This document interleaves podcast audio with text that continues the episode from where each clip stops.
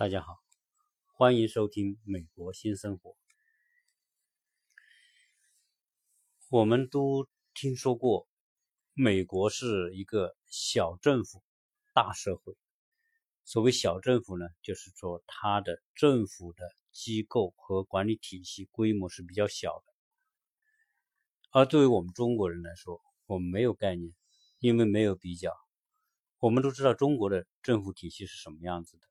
是吧？我们在这里呢就不讲中国的这种这个政府的这个机构呃结构，但是对于美国呃，我们还是都有一种好奇，想了解它的小政府是怎么一个小小到什么程度。那既然这个政府这么小，它如何来治理这么复杂的这种社会啊？这就是个非常有趣的话题。所以呢。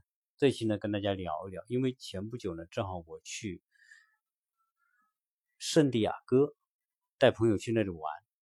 那么在他们游玩的那个点的对面，就是圣地亚哥有一个港口，有个军港，在那里呢，就停靠了呃中途岛航空母舰，现在作为一个航母博物馆。同时在那里呢，还有个海事博物馆，是连在一块的。啊，如果喜欢船、喜欢航母、喜欢飞机、喜欢军舰的小朋友去那里看，啊是非常有趣的，可以了解到非常多的从现代航母的这种如何来装载飞机在海上，在整个世界游曳，然后作战的。那么同时我们还能看到两百年以前的那些。军舰那些帆船啊是怎么样子？那么他们去看那个景点的时候呢，我呢因为去过，我也没事做，那我就正好在这个景点的对面，就看到有一个市政府大楼，就是圣地亚哥的市政府市政府大楼，我就非常有兴趣想了解，借此机会了解一下，看看美国的小政府是怎么一个想法。但在呃跟大家讲，我去看他那个参观他这个市政府大楼之前呢，想跟大家做一个简单的这个知识介绍，就是美国的政府它的管理体制是怎么来的。因为美国呢也分联邦，就相当于我们的中央，到州就相当于我们的省，那么还有下面的郡，相当于我们地级市。以及它下面地级市下面的县或者一些一些镇，那么它的这个体制啊，大体上也是按这种层级来的。但是呢，它跟中国有什么不同呢？呃，我呢就不讲中国的，因为大家都很熟悉中国的这种机构。那么我在这里呃来谈一聊一聊美国的这种它的各级政府以及他们的权利。他们管哪些事情啊？跟大家沟通一下。像美国的州政府呢，在殖民地之前是殖民，在在英美国的独立之前是属于殖民地，而殖民地是属于英国管辖的殖民地。在美国完成独立战争、正式独立之后。实际上，美国的各个州是属于无政府状，就是没有中央政府的那种状态。因为什么呢？因为各州都属于各自的自治状态，只是说现在宣布成立一个，这十三个殖民地宣布成立一个联邦政府。那么这个时候的联邦政府到底有什么权利，是吧？他该他行使哪些呃职责？都实际上呢，因为在宪法还没有正式公布之前还不知道，因为美国一一七八三年正式宣布，那么脱离英国而独立。当然，他真正宣布独立是一七七六年啊，这是美国的独立独立的那一年。但是真正完成打赢了独立战争，最后呃。组建联邦政府等等，这些都是到了一一七八三年以后了。但是那个时候呢，还没有一部联邦的宪法，美国的宪法。那么美国宪法真正是到一七八九年，最后才通过各个州签字确认，才形成了真正的联邦宪法。那么那个时候联邦宪法出来之后，才对联邦的权利和州的权利有一个界定。那么总体上来说呢，州政府管理州内的各种事务，那么联邦政府管理国家的，就是各个州都不能够单独管理的事务。那有哪些呢？无非是军事、国家的国防、外交。对吧？这些你是代表一个国家，你一个州不行，那就是有。那么当然还包括大的这些属于啊老百姓的这种健康啊这些事情，就是属于整个跨州的这些大的这些事务呢，是由联邦政府管。那么实际上州的权力很大，州管理的什么事情呢？就所有州内的各种什么财产、商业、公共设施的管理。各州的这个法律、民老百姓的这种民生工作，都是由各州来管。联邦政府则要求各个州政府，它要是一种共和制的模式，而州政府律的法律，你必须是不能够违反联邦宪法。呃，同时呢，就是说。呃，国家层面上制定的宪法，州政府必须服从；而州与州之间，这州和联邦实际上在很多的事物上还是有一定的重叠的。那么有哪些呢？比如说联邦，特别是最近这些年啊，联邦在健康、教育、福利、交通呃以及房地产和城市发展等各个方面，它都。扩展了联邦的这个管理权，但是联邦的管理权一般都是在州政府愿意跟他合作的基础上，那么联邦把他的权利扩大到州，但是呢，联邦不会强制要求州必须跟他合作，是一定是州愿意的情况之下，因为他要确保他的州它是一个带有很高度的自治的这么一种模式。而跟国家机构差不多的是州的层次呢，州也是按照三权分立的模式来设立州的这个呃国家的这这州的管理架构。那么美国的联邦实际上是三权分立，我们说它的三权分立是指它的行政权力、立法权和司法权是分开的。那么行政权是由总统为代表来。管理整个行政系统，而立法权是由国会来宣布、通过或者建立法律，联国会来设定、制定法律，而司法呢是由法院系统。美国有很复杂的，从联邦的法庭。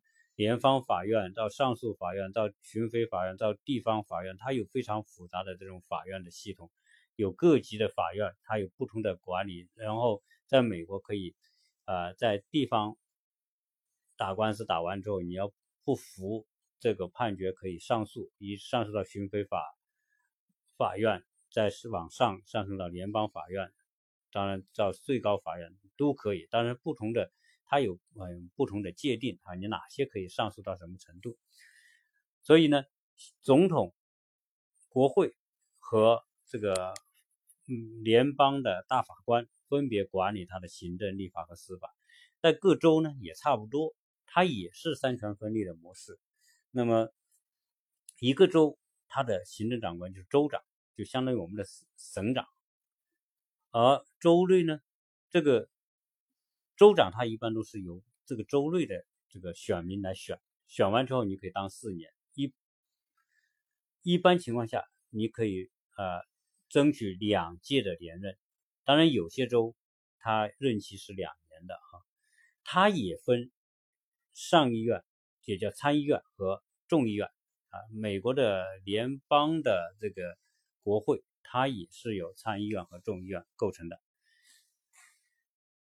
那么各个州的它有州的宪法，这个就是呃美国的不同。联邦有联邦宪法，但是作为一个自治的、带有非常大的自治权的州呢，它有州的宪法，而每个州的宪法都各不相同，就是都有所差别。所以这就是在美国会发现很有趣的情况。你在这些州，你可能这个事情是可以干的，在另外一些州它就不能干。啊，有些州，比如说在什么情况下你可以抽烟啊，在有些州就不可以。你看，在很多州。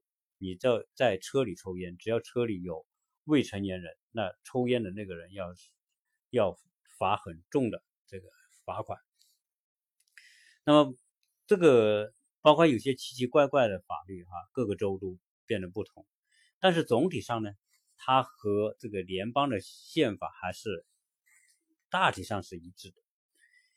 那么这个就包括说民权宣言，包括政。组织政府的各种计划，以及说商业、银行、公共设施、慈善机构经营等等这些，那么州宪法通常会比联邦宪法更加细致，因为它要可操作性。联邦宪法画一个大的框框，对于这个框框之内如何运作呢？由州宪法来做。不过，州宪法它也规定说，呃，最终的权利属于这个州的选民。啊，也就是属于这个公民嘛。那么，在美国的联邦政府之下，它是有市政府。那么美为什么呢？因为美国从原来的农业社会发展到今天这么一个啊高度城市化的这个国家，百分之八十左右的美国的公居民啊，都是居住在什么？居住在城镇或者是属于。城市的郊区，美国严格意义上来说，农村人口是很少很少的，大概也就是说百分之二左右的农村人口，百分之九十八都是城镇人城镇人口。所以美国的市，你看美国的郡下面的市都有市政府，市政府在美国行政体系中是起到非常重要的作用。为什么？你有州的这种法律体系。有州的宪法，但是州呢，它还跟地方的市是分权的。州有哪些权利，市有哪些权利，都是区分开来的。那么，美国的市政府比州政府和联邦政府，它主要是为人民服务的。说白了，它就是说，它就是服务型的机构，它所做的。所管辖的事情都是老百姓日常生活的柴米油盐、公共安全、教育、啊交通、健康、房地产。那，你你比如说，你这个我们后面会讲到，这美国各个市的运作靠什么呢？靠各地方的财产税，财产税包括我们说房地产的税。包括遗产税，包括个人所得税等等财产性的这种税务收入，那支付各个地方的警察、消防以及公共的医疗健康，以及各地的学校，各个地方你要建的公共的设施，那么都是从老百姓的这个公共的呃财产税收里面来的，而在这个里面。最大最大的一块是在教育，将近说百分之将近百分之六十到百分之七十的这种地方性的税收是用在了教育方面，当然也包括警察，就跟你的治安有关系，包括说公共设施，我们说美国有很多的运动场地，那么很多的街道，很多的公共的活动场所，那都是由各个地方所收的房产税来支付的。而在大城市呢，嗯，在美国呢，有有呃八万多个这样的这种小的这种市，这个小的市一般情况下可能就是几万人，可能从两万人到七八万人不等，啊，面积可能就是几百平方公里。但是美国还有一些大的市，比如说像纽约，就是这种很大的市。美国一个纽约市的人口就大于。美国五十个州当中的四十一个州的人口，除实际上除了美国总统之外，美国最艰难、最难做的一个行政职务就是纽约市的市长。所以能当纽约市的市长是非常牛逼的。你我们说这个，呃，过去在九幺幺时候的那个纽约市的市长，那么在呃，在美国就非常的有，因为他当时处置这个九幺幺的时候是做的非常好的。而美国的这些普通的市和镇的政府，他的职能在州的宪法里面有明确的规定，而且在很多的领域中领域里面，城市独立于州。运作，因为它的城市从某个程度它也是自治的模式的。那自治模式呢，就是说，比如说有些有些市比较大，但是某一个区域的居民说：“哎，我我在这个市里面，我们这个区的人交的税很多，那么其他地方的交的这个市的其他的人交的税少，所以我们的税就分到他们那边去了。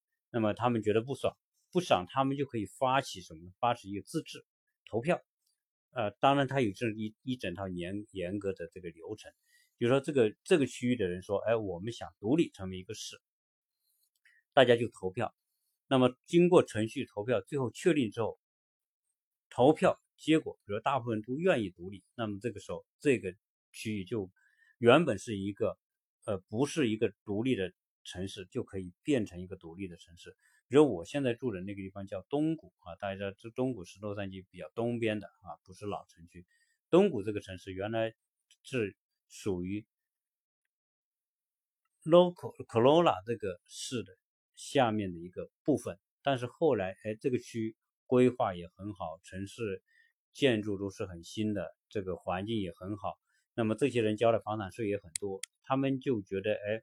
我们应该独立，我交这么高的房产税，我应该独立来运用这些资源，所以他们就发起了整个程序，让这个区域独立。后来这个区域就变成了一个独立的城市，叫东谷市。所以美国它的城市也是独立于州，它有很高的自治性的。那么在这种啊自治的环境之下，美国的市政府，那么它就有。很有一些不同的这种管理的这种模式和架构，不过呢，它大体上虽然细节上不同，但是大体的大体的结构还是比较一致的。美国的一个市，我说一个市不大嘛，它可能就是啊几万人，可能从两三万到七八万人，能上十万人的市就是比较大的那种地方的这种市。那么它的管理架构是什么样呢？哎，我跟大家聊聊，大家有个概念。它首先有一个事务，就是城市的市事务委员会。这个事务委员会相当于什么？就相当于这个市的一个议会机构。这个事务委员会也是由老百姓根据你把这个市划成很多个区，每个选区选一个代表，那么投选出他的事务委员会，也就市议会的代表，就是市议员。同时呢。还有一个行政长官，这个行政长官呢就管理整个的这种政府部门，这个呢是就是我们说的市长。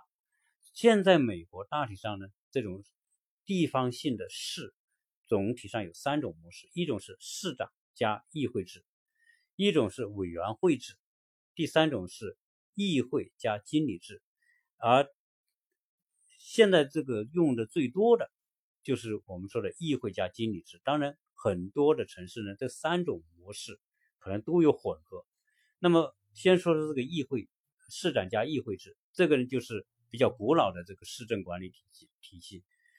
这个呃，在美国的城市很多都用这种方式，它的结构和州和联邦政府有点相似，就是说市长由老百由这个市的市民来选，选出市长作为最高行政长官，对吧？总统是国家最高行政首长，但是市长就是地方的行政长官。但是这个呢，不是上面任命的，比如说，呃，不是说县任命或者州任命，不存在。他的市长都是选民来选的，所以呢，这些市长，当然包括我们说的这个负责这个城市的立法的议会，也是由老百姓选出来的。那么选出来之后，这个市长来行使行政权力。那么议会干什么呢？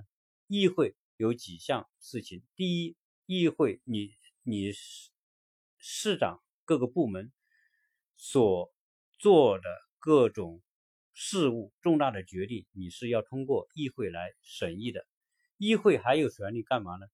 那么议会有权利否决市长的法律。比如说，你市长公布某个某个法律，那么议会可以否决，就像国会可以否决总统的呃总统令一样。那么同时呢，这个议会市议会还要负责筹划这个市的运营的各种预算，特别是说要制定税率，你这个城市你的交税交多少，由市议会来制定。那么收完了这些税，这些钱怎么用，不是由市长决定。市长没有权利决定钱怎么用，只有这个市的市议会决定。我做年度的这种预算，做出预算，你给哪个部门多少钱，你市长就只能在市议会规定的这种额度范围内去用这个钱。如果你超出，你就拿不到钱啊。所以这是每个市，它这个一般情况下呢，这个市的呃一个市长。有若干个市议员来构成。大家我说这个，大家可能会可以联想到一个事情，就是美国政府经常我们听新闻里面讲，哎，美国政府关门啊，联邦政府关门。那为什么联邦政府有时候要关门呢？就是牵扯到联邦政府的钱，这个预算是由谁来制定呢？是由国会来制定。如果国会不批，比如说我不给。呃，你的什么警察部门，或者是不给你的这个其相关的部门拨这个钱，比如市政府你要正常运营要拨钱，那现在我我国会不批这个预算，你就拿不到钱，拿不到钱干嘛呢？你这些人那就拿不到工资，拿不到工资干嘛呢？他就叫关门，有些部门某些部门关门，关门之后他关门一天他就少发一天工资。啊，他因为他的钱不是由总统来决定的，是由国会来决定。这就是说，他的这个分制、权力分制，这个是是不存在说啊一个人说了算，说某一个人说什么啊，那么其他人那那是属于，那就是属于属于不是属于分制的模式啊。那么这样一来说，美国的这些事，他的这些啊委员会。呃，就是就是我们说是在议会，就是有非常大的权利来制约市长。市长不能说为所欲为，我我想花多少钱，我想设小金库，我想干什么，这个是不可能的啊。在美国，如果你这个，那你不可能市长当得了，因为首先你市长是老老百姓选举出来的，而且你每每年你这个每年的市议会要公布每年的他的这个财政的预算决算。你花了多少钱？你收多少钱？花了多少钱？这个都是在你你登录进这个市政府的网站，它就会有详细的。我就曾经登过我所在的那个市的那个市政府的网站，谁都可以登录。登录进去，它它就有关于这种财务 financial 这个财务这一栏，这里面就会有，哎，我去年我收了多少钱？我花了多少钱？还剩多少钱？如果你要觉得对他的花钱有疑问，你可以发邮件过去。说我想知道他在学校方面去年花了多少钱，那么这个市议会就有人给你回，给你告诉你学校方面花了多多少钱啊，是怎么花的？就是说他的纳税人的钱的支出和使用是非常的清晰的啊，即都是公开的啊，不存在说有说有有灰色的呃资金的使用方法。那么美国的有些地方呢是是呢，它不是。市长加议会制，它是委员会制，它的委员会制呢，就相对来说呢，就更简单一点，就是它的立法就是议会的功能和市长的功能合在一起。通常情况下都是老百姓选选一个委员会，一个委员会出来之后呢，有一个委员可能就当市长，而有一些委员呢就负责监督各个部门。的经营管理啊，所以它还是属于一种监督作用。那么另外有些地方呢，它就是议会加经理制。所谓议会加经理制就是什么？有大家会觉得，哎呀，这些你的官员可能你不专业，做这个城市管理不专业。那么怎么办呢？当地的市就说：“哎，我们搞议会制加经理制，议会制就由当地的这个这个城市的选民就选出一个议会，这个议会主要是来代表各个选区的老百姓的民意来参与政府的管理，但是这个议会的议员他也不专业来管理这个市议会，怎么办呢？啊，这样吧，我们就去聘请雇佣一个经理。”就是我们这个城市雇佣一个经理来管理这个事务，这个经理呢是非常专业的管理这种城市的经营和运营的，所以在美国很多学校就有这样的专业啊，来如何运营和管理城市。那么你请一个市的经理，这个城市的经理就不叫市长，叫经理。那么你赋予他某种权利，就是大部分的行政权你给到这个经理，就相当于市长，包括这个城市的。地方的执法和这个资金的这种使用，现在在美国的很多的城市用的就是这种议会加经理制，啊，所以这个比较简单，选一个小型的议会。我们上次参加了我们当地的一个听证会，就是一个当地城市的听证会。这个当地听证会，因为当地大概是四万多人口，那么这个市政府的管理有多小呢？它就是一个市长，再加。五个市议员就构成了当地的市政府。好，那么当然，美国呢，我们说还有除了除了这个市之外，它还有郡，就是市上面这一级的机构叫郡，就相当于我们的地级市吧。我们的地级市管理我们的县级市，对吧？它的郡就管理这个各个地方的市。那么这个呃郡呢，就是说有时候管两个市。或者是三个、五个、七个、八个，不同的地方都不一样。好，那么关于这个郡呢，我就不多说，因为它就相当于是一个啊，是一个啊，管理一个州的某一个片区。因为啊，有些时候呢，它几个市啊需要一个呃中间的一个层级，就是在州政府下面需要一个中间层级来管理。几个市的事务啊，来做一些协调。你看他的警察就分什么？分市，当地市的这警察，他也分县的警察，还分州警察，还分联邦警察。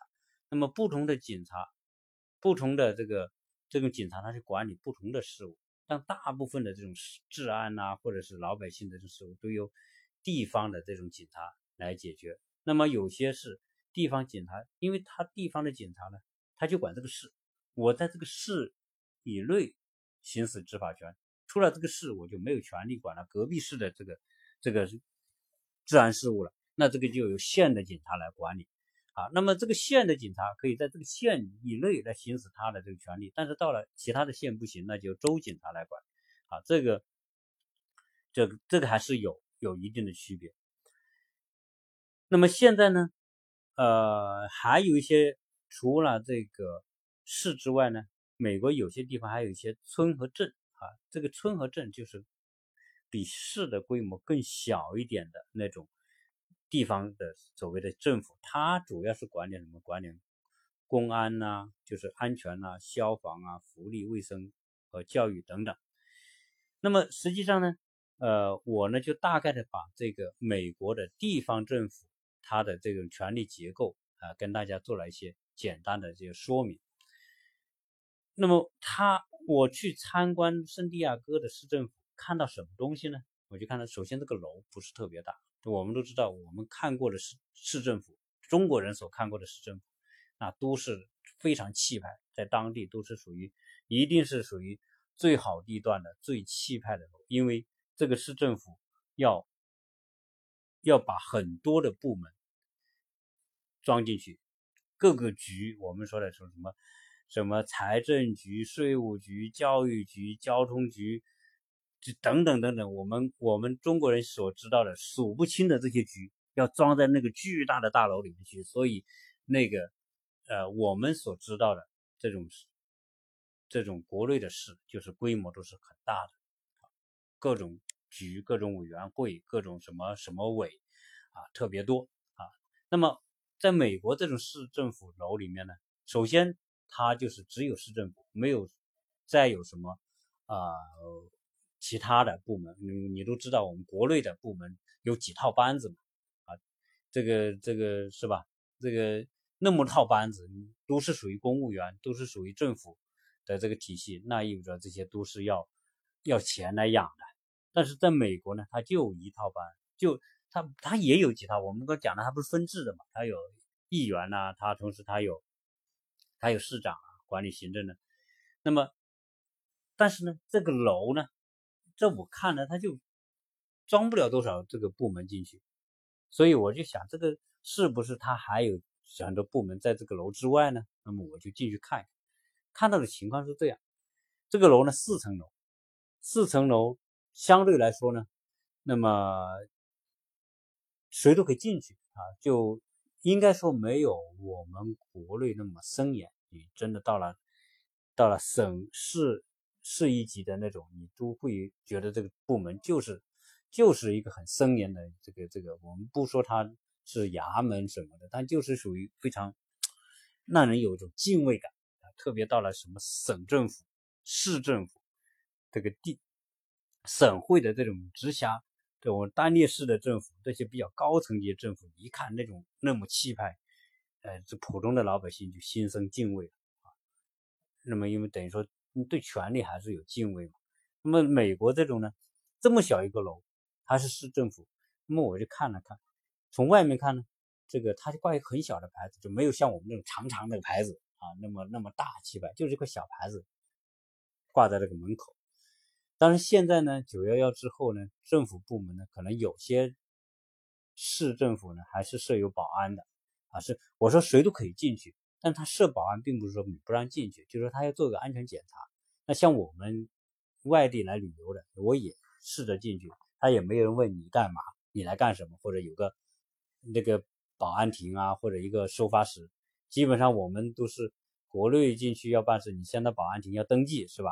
啊，你你找哪个部门要登记清楚才让进去的，啊，或者最少有个收发室，呃，要要有个老头给你登记一下，在这边是没有的。那么你就进去，虽说过个安检，怕你带炸药啊，带什么那些危险品进去，你过个安检之后你就进去，啊，至于你是什么人，是没有人问你的，啊，绝对没有人问你是谁，啊，你从哪里来，啊，你要找哪个部门，啊，没有人问，啊，检查完之后你就进去，你就可以在里面闲逛，啊，我也就进去。那么它一楼呢是税务部门，啊，就是市政府里面最重要的一个部门之一，就是税务税务局。这个税务局干嘛呢？就是收税的，收房产税，收所得税，收我们说的老百姓日常交的这种税，啊，当然最大的也是房产税，呃，物业税啊。那么这个税务部门呢，又占了很大，大概半层楼。是他的，那么老百姓去报税，他门口就是一个大箱子，你每年美国每年到四月十五号之前都要报税，报税你可能是把税单填好，呃，扔到这个箱子里去就行了，啊，那么同时呢，报完税之后该征税，他就美国的税务是全世界应该说是最复杂最复杂，一般的人根本弄不懂，就算很多的律师都弄不懂美国的税务，包括美国的税务律师。都可能不一定完全弄得懂美国的税务，那么很多的会计师也不一定完全弄得懂。就是反正美国的税务系统是最复杂、最复杂的啊！你就，但是他每年又能够给你搞出这些啊，你该交多少税，交多少税，怎么给你评估？反正有这么多人来做这件事，所以美国税务部门是很大的一个部门。在美国，除了死亡之外，税务是逃脱不了的。所以这是美国人的观念，所以。从小美国人就是说，交税是天经地义的，你也不要想着去偷税漏税，对吧？你偷税漏税的代价太大了，一旦被查到，那可能就倾家荡产，或者是甚至犯刑事罪，就得坐牢啊。这个，所以大家都犯不着这样。所以美国的人呢，从小在美国受教育的那些人，他就有种意识，就是说，哎，自觉纳税，自觉报税，自觉纳税。当然，美国的税务体系是相对比较成熟的。它的报税，他的报税是说，你根据你自己的收入去报，报完之后呢，并不是说你报的税就一定纳，有可能你报的税，比如你家你抵扣，你报完税之后，你有你各种开支是可以抵扣的，你交的各种房产税呀，看的在学小孩的受教育的费用啊，或者你的各种有些各种开支，都可以去抵你的收入啊。这个这个就比较复杂了，我我这边可能不作为专门去讲，就是说他这个不过你养几个小孩，一个小孩可以抵扣多少税，他给你各种开支抵扣，那最后呢，可能就是说收入低的人他报的税可能也不是就交的税也不是很高，但是呢。这么复杂的这一套，牵涉到每个人的，他就需要一个非常大的部门，所以在税务看是个最大的部门之一，在一楼。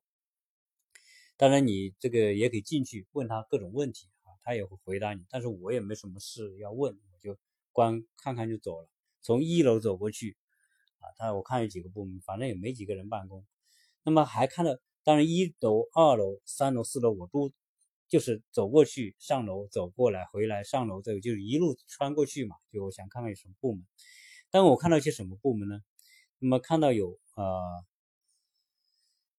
有关于房地产相关的，有房地产和土地部门。这个房地产和土地部门就管什么？就管着你房地产开发是吧？要审批。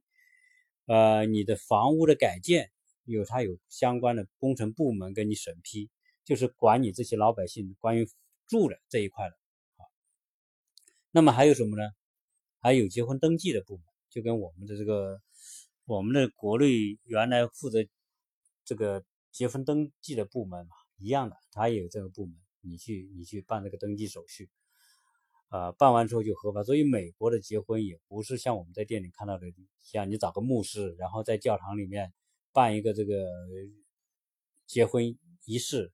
然后律那个牧师宣告啊，你们，你是否愿意嫁给他？你是否愿意娶她？然后说愿意之后，你们交换戒指，然后就宣布你们为合法夫妻，然后你们就可以亲吻对方，然后就可以正式。不是那个是个喜仪式，大家明白吗？就是说，你你从教堂里看到的，那是在他在政府部门登记成为拿到这个结婚证之后。办一个仪式，那个仪式是做给亲朋好友看的。真正来说，有没有法律效益，还是有那张登结婚登登记证的。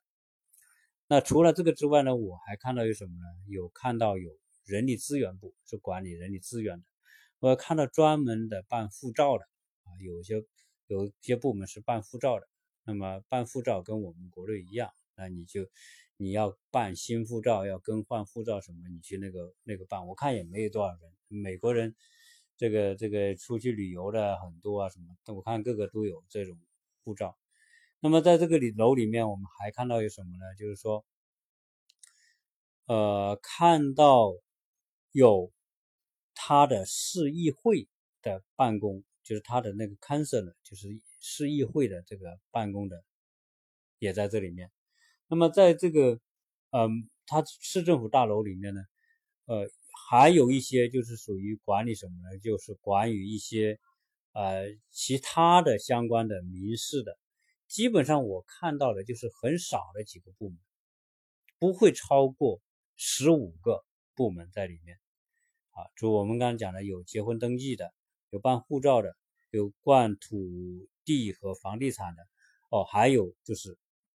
环保部门，在美国对环保管理很，有我看到有环保的部门，那么还有法律咨询部门，然后这个楼里面呢还有一些就是呃会议室，当然我们也会看到有呃年轻人的呃说青年事务和运动的部门，那么在这边呢，美国还是有一个教育局，有负责教育的。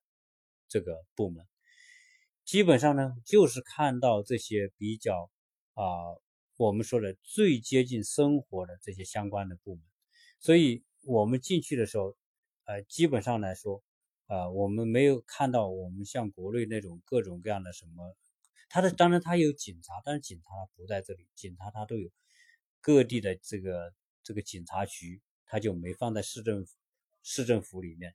实际上，美国美国呢，它的有一些联合学区的管理部门啊，在美国很多地方都有几个一个，比如说他一个市就几万人，他不会去搞一个教育局，那怎么办呢？为了节省资源，就怎么办呢？就是说有三四个市联合在一起，成立一个学区管理委员会。这个学区管理委员会，那么就是纳税人纳的这个钱，就一部分要给到这个学区管理的委员会，就是这个教育部门啊。所以基本上，呃，一个大楼里面，呃，应该说就是非常简单的一些部门。那么特别，当然可能还有一些其他的部门没在设在这里面。啊，也有可能，但是大体上来说呢，啊，就是就是我们看到这些，呃，我们刚才说的这讲这这么几个部门，那么美国的这些税务，刚才讲了，收完收起来之后呢，都是这些政府部门，那么啊一部分是给到政政府部门的这种开支用的，那么大部分是给到学校，所以还有是请警察，所以基本上各市里面，你说这个市是宜不宜居？当然有很多因素决定，其中有一个很重要的因素，就是你这个地方的税收充不充分。如果你这个地方的税收充分，有很高的这个财政收入，那么你就可以建好的学校，请好的老师，因为他百分之七十的经费用在这个教育里面，那你经费经费充足，当然请好的老师，建好的学校。这样在我们住的那个新区，学校都很漂亮。基本上你看到这种设施，公立学校设施绝对都是非常漂亮的啊。那同时呢，就是说你这个区能够收到这么多税，我就能够请警察，能请警察，我就我的治安就会好。所以基本上这个地方你能够收到税，你治安相对来说就比较好，因为你请请得请得起警察嘛，警察够多，那么处理案件的能力就强。所以基本上在美国治安不好。就是属于那些什么那些比较破旧的区，所以如果说我们国内的朋友到美国来，然后你买房子，有些地方房子很便宜，那很便宜是便宜，但是它有个不好的这个反面，就是因为房子特别便宜，很破旧，他交税，他没有多少新的市政建设，他就税就就很低。他的税是根据什么？他的税是根据你的房产的。整个市的房产的总的这个评估价，再干嘛呢？